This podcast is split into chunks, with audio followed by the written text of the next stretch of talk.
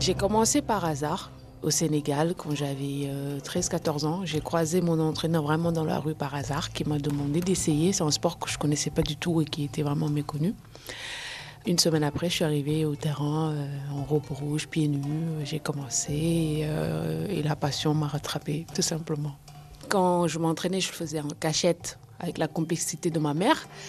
Parce que comme on le sait en Afrique euh, en général, pour les femmes, pour les jeunes filles, c'est vraiment les tâches ménagères. On ne sort pas beaucoup de la maison. Donc moi déjà, j'avais de la chance d'aller à l'école. Donc euh, quand j'y ai rajouté le sport, on m'a dit j'exagérais un peu. Mais en, en 2001, quand j'étais élue meilleure joueuse euh, de l'année du Sénégal, Lion d'Or, ça s'appelait, tout de suite, d'un seul coup, il y avait un tournoi dans ma famille où j'avais le droit de faire du sport, j'avais le droit de faire la sieste parce qu'il fallait que je me repose. Vous aviez quel âge à ce moment-là, en 2001 J'avais 16 ans. Donc en 2013, vous décidez de créer une association pour aider les jeunes femmes dans leur scolarité via le sport. Qu'est-ce qui vous a donné envie de créer cette association? Alors, mon association s'appelle Demoiselles de cœur sénégalaise de demain. Cœur s'écrit K-E-U-R, parce que ça veut dire maison, en Wolof.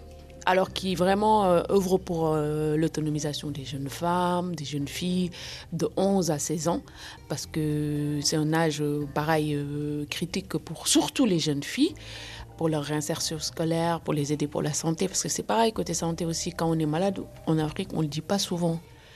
Il y a la puberté, il y a le mariage précoce, il y a aussi le fait que faut aider à la maison tout ce qui est tâches euh, ménagères et il faut se préparer à se marier. On se marie tôt, du coup en se mariant, on a un enfant tôt. Donc il y a tous ces paramètres-là qu'il faut qu'en général les jeunes filles décrochent tout simplement. Il y a aussi un côté de sensibilisation qu'on fait auprès des parents surtout des pères.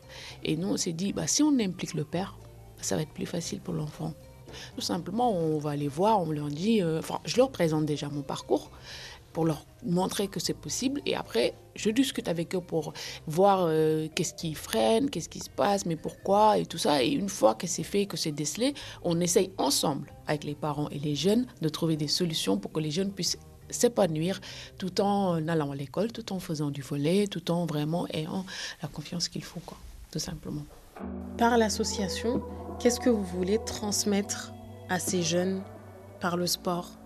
Moi, j'ai dû arrêter mes études pour faire du volet.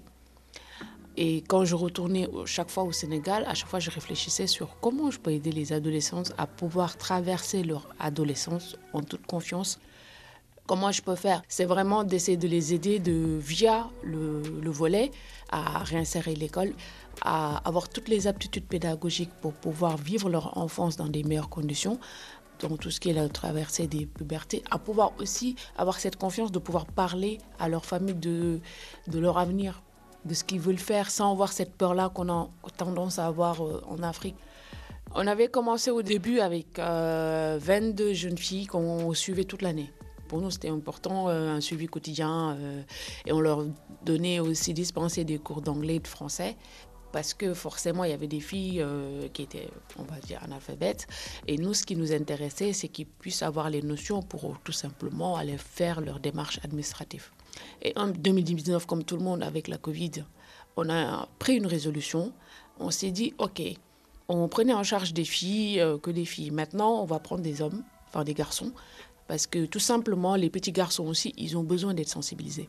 Depuis janvier 2021, on a à peu près 63 jeunes, dont 70% euh, sont des jeunes filles, et ils s'entraînent tous ensemble. Parce que voler a cette chance-là. C'est le seul sport où on peut s'entraîner au mix. Quel changement est-ce que vous aimeriez voir plus tard dans la société au Sénégal? Déjà que les femmes puissent oser s'exprimer oser s'exprimer, mais qu'on nous écoute aussi. Même s'il y a beaucoup, beaucoup d'évolutions, hein. Le Sénégal a beaucoup changé, je fais appel aux hommes, surtout pères de famille, en leur disant écoutez-nous.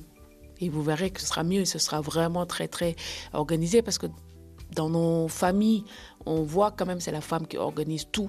Mais dès qu'il s'agit de la société, on nous oublie. On pense qu'on ne peut pas. Si je vous dis l'Afrique qui gagne, Qu'est-ce que ça veut dire pour vous? Pour moi, l'Afrique qui gagne, c'est l'égalité. Pour moi, l'Afrique qui gagne, c'est les femmes et les hommes ensemble.